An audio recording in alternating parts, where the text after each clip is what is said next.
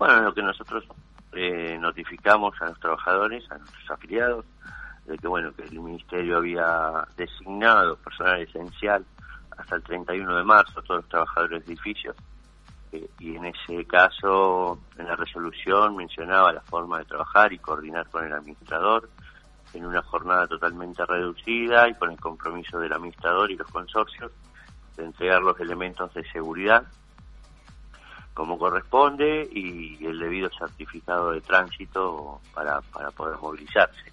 Así que en ese contexto los trabajadores se están acercando y tenemos, bueno, diferentes casos, eh, casos donde hay administradores que no están cumpliendo con la entrega de, los elementos de seguridad y no están cumpliendo con, con la entrega del certificado. Así que bueno, en esos casos puntuales nosotros interviniendo y hablando con los mismos o directamente eh, dirigiéndonos a algún, algún integrante de comisión directiva o, propietarios como para, hacer cumplir esos requisitos.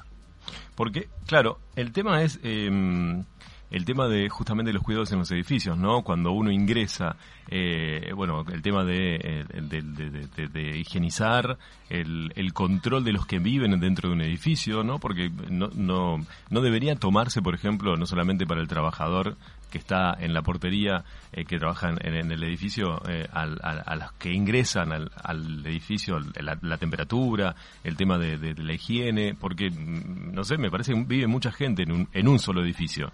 Y digo, no sé si están los controles dados, por eso te preguntábamos, Walter. Vive muchísima gente en un consorcio, yo creo que esto ahora abre un, antes y un después de todo esto, en realidad se va a tomar conciencia por ahí.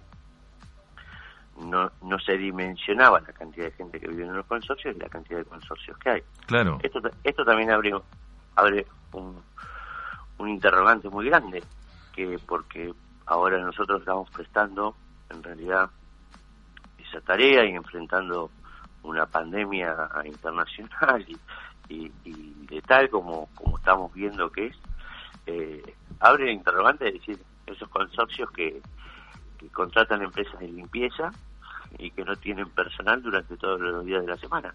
Eh, a ver qué pasa con el tránsito en esos consorcios y quién, quién les hace la limpieza. Claro. Entonces, eh, que está en gran parte de Bahía Blanca, eh, hay muchísimos, muchísimos consorcios. Entonces ahí nadie, nadie está haciendo hacer la limpieza todos los días, a, desinfectar los ascensores, eh, los pisos, nadie, verifica nada.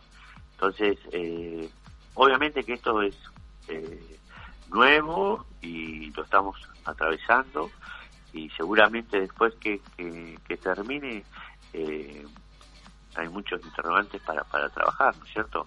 Igual que el cumplimiento de, de, los requisitos y las cosas que, que tienen que entregar al personal para poder trabajar sin incurrir ningún tipo de riesgo. Imagínate que ayer me entero que a, un trabajador lo mandan a, trabajar eh, con un licenfor. Claro y el administrador le dice si te, si te para la policía que vaya, que vaya a la cooperativa. O sea, una, una locura. Claro, totalmente, sí. O sea, obviamente me, comunico con, con, la comisión directiva de ese consorcio, por supuesto, la comisión directiva actuó de forma rápida. Eh, estamos hablando de una persona con 64 años, un trabajador, ¿no?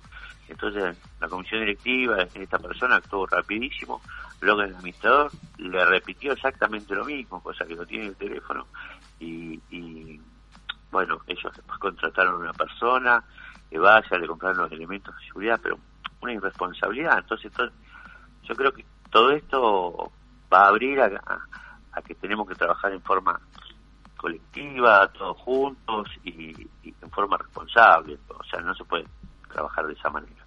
Bueno, justamente por eso no te iba a, preguntar, Walter, eh, con quien estamos hablando, eh, sobre el tema de los cuidados, ¿no? Porque si tienen los guantes correspondientes, si tienen un barbijo, eh, bueno, si tienen, si pueden mantener una distancia con, con, el resto de la gente, los trabajadores, y después eso, ¿no? Si, si ellos saben, ¿no? Dónde, dónde están trabajando, y si, bueno, no, hay gente que está, no sé, aislamiento porque llegó de viaje de Europa y estamos trabajando junto a esa gente.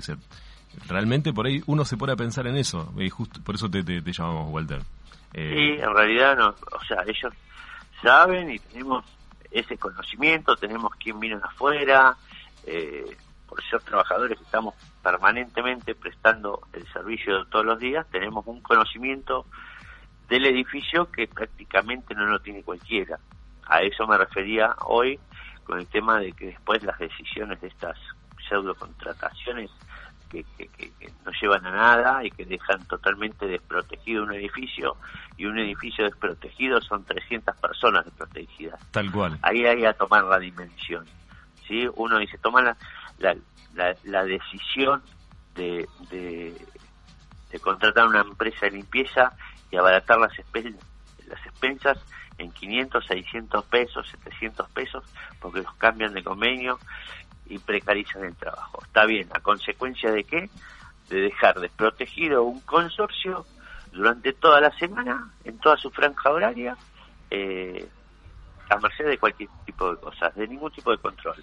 No sabes quién entra. Nosotros, con nuestros servicios, vamos todos los días, somos la persona que conoce, los propietarios tienen la confianza, eh, vemos crecer sus hijos, vemos crecer sus nietos, conocemos todo el movimiento del edificio y sabemos quién vino de tal lugar, quién tiene que guardar, en este caso hoy lo que estamos atravesando, quién tiene que guardar la cuarentena, quién tiene que, cuidar.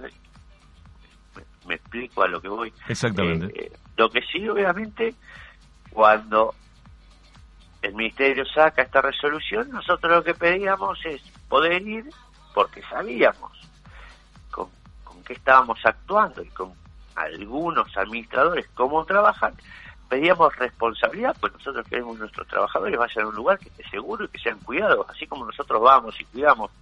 Ahora se menciona, decir, de poder hacer eh, los mandados a personas mayores que no para que no se movilicen. Eso nosotros lo hacemos todo el año. O sea, no es que ahora no va a agarrar eso, no, lo hacemos todo el año. Y el que tiene familiares en el, en, el consorcio y, y, personas mayores, sabe que el trabajador está pendiente de las personas mayores, sabe que el trabajador cumple con su, con su función, o sea, quiere que funcione todo el consorcio de forma normalmente. Lo que decide que, digamos, eh, que sea recíproco del otro lado y no encontrarnos con este tipo de respuestas que, lamentablemente hoy nos encontramos, porque eh, no podés mandar a trabajar un trabajador ante tal situación con un isoform y decirle que y decirle que si te agarra la policía que le digas que vaya que vas a la cooperativa. Porque es una irresponsabilidad porque no se lo merece el trabajador es una falta de respeto no se lo merecen los propietarios. Y además una falta de empatía Walter de persona a persona no eh, Totalmente. Es una barbaridad. Mira, yo lo llevo a este a, a, este nivel. Hasta no te pido que sea que tengas empatía conmigo, no conmigo, no no te estoy pidiendo eso. Solamente te estoy pidiendo que cumplas el rol que tenés que cumplir y llevar la seguridad que tenés que llevar a tus representados, que son los consorcistas, y la responsabilidad sobre el trabajador que tenés. Porque aparte en esto es un enemigo que es invisible.